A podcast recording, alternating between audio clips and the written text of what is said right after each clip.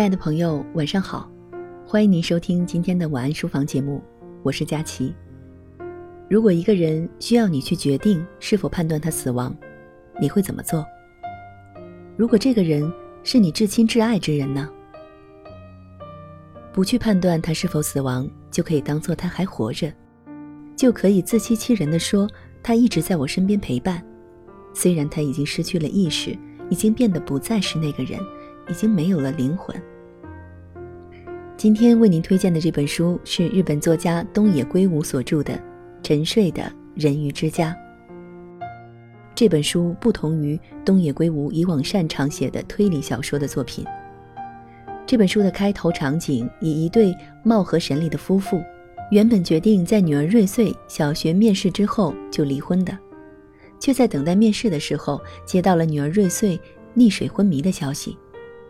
在医院等待的过程当中，医院宣告他们的女儿虽然心脏仍然能够跳动，但大脑功能已经消失殆尽，也就是医学上所说的脑死亡。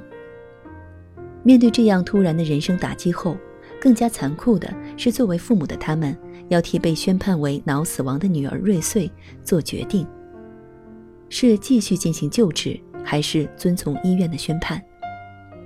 如果遵从医院的宣判脑死亡，就要替仅仅几岁的女儿决定是否要接受遗体器官捐献。而医院留给这对夫妻做决定的时间，仅仅是一个晚上的时间。本来已经分居、即将离婚的夫妇，不得不重新坐到一起去做决定。这本书读到这里，我想任何一个做父母的人都会深有体会。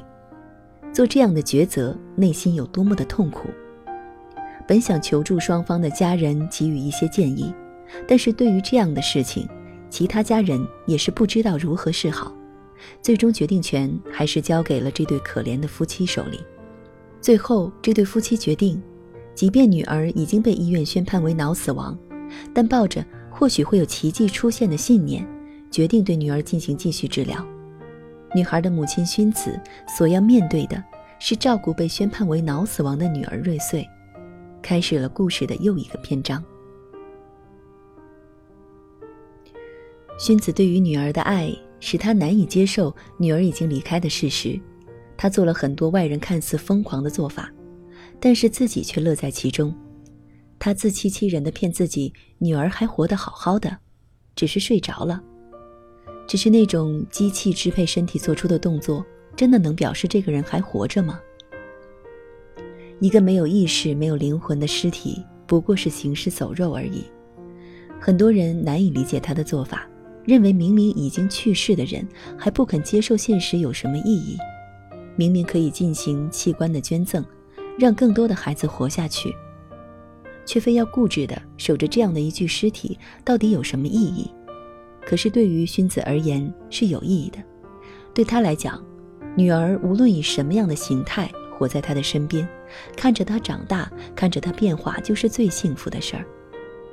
或者他也有怀疑过自己的时候，所以他冒充老师去捐钱，但是无论怎样，他还是难以割舍对女儿的爱，接受他已经离开的事实。书中还提到器官捐赠的问题，薰子强烈的意愿使得他女儿没有接受脑死亡的判断，因此没有捐赠器官。在这个过程中，明明有人可以因为器官的捐赠而获救，那么这是不是薰子的责任呢？我认为并不是这样的。他女儿的器官捐献权利在他的手里，换而言之，即使已经判定女儿死亡的事实。父母否决器官捐赠的意愿，其他人也并没有指责他们的权利，因为捐赠本来就是一个凭借自己意愿所决定的事。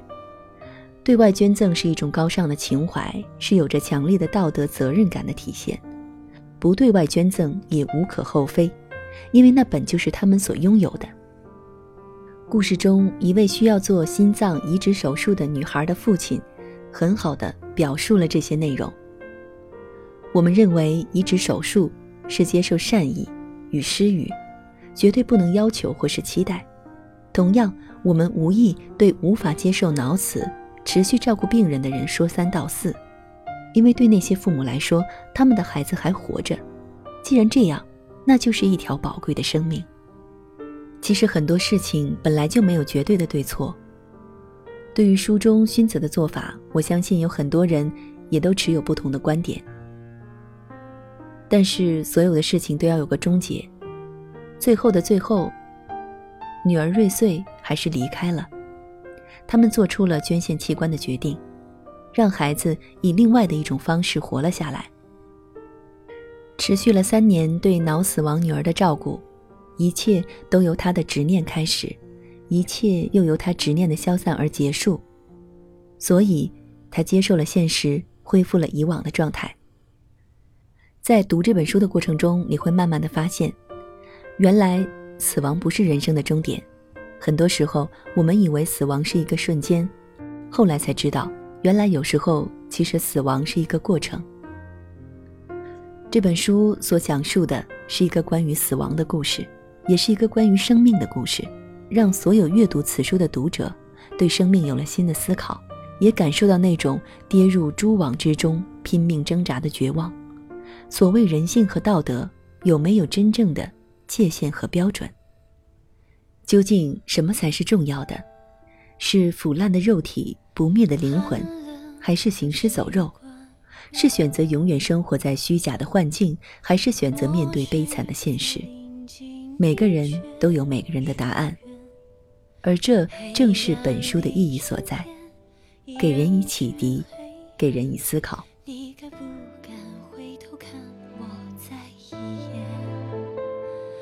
你的依恋，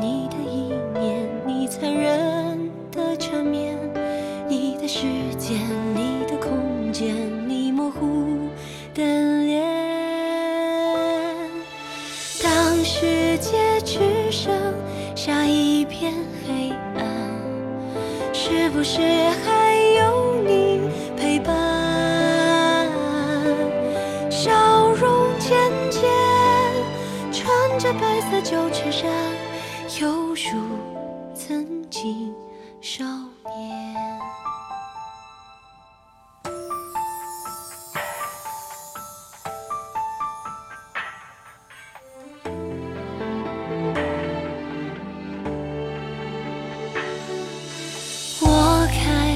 习惯你不在身边，记着大雨后又是秋天，日暮的绚烂，彩虹的短暂，你愿不愿留下陪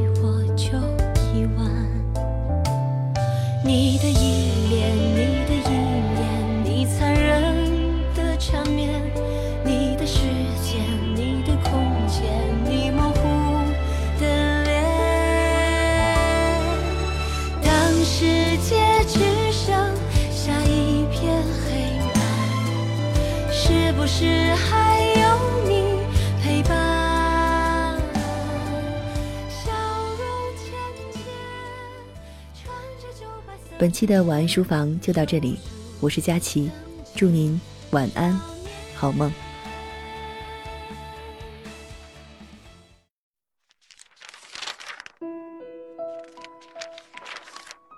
你读一本书大概要多久？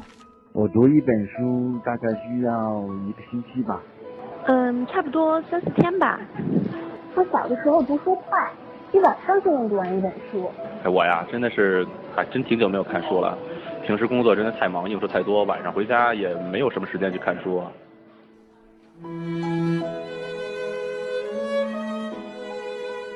一本书到底要读多久？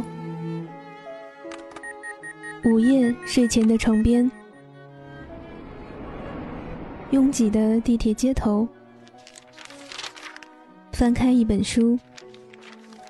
每周日晚就在喜马拉雅晚安书房，和你一起睡前听完一本书，享受一段悠然的小时光。本节目由喜马拉雅网与静听有声工作室。联合制作播出，静听观点，不止文艺。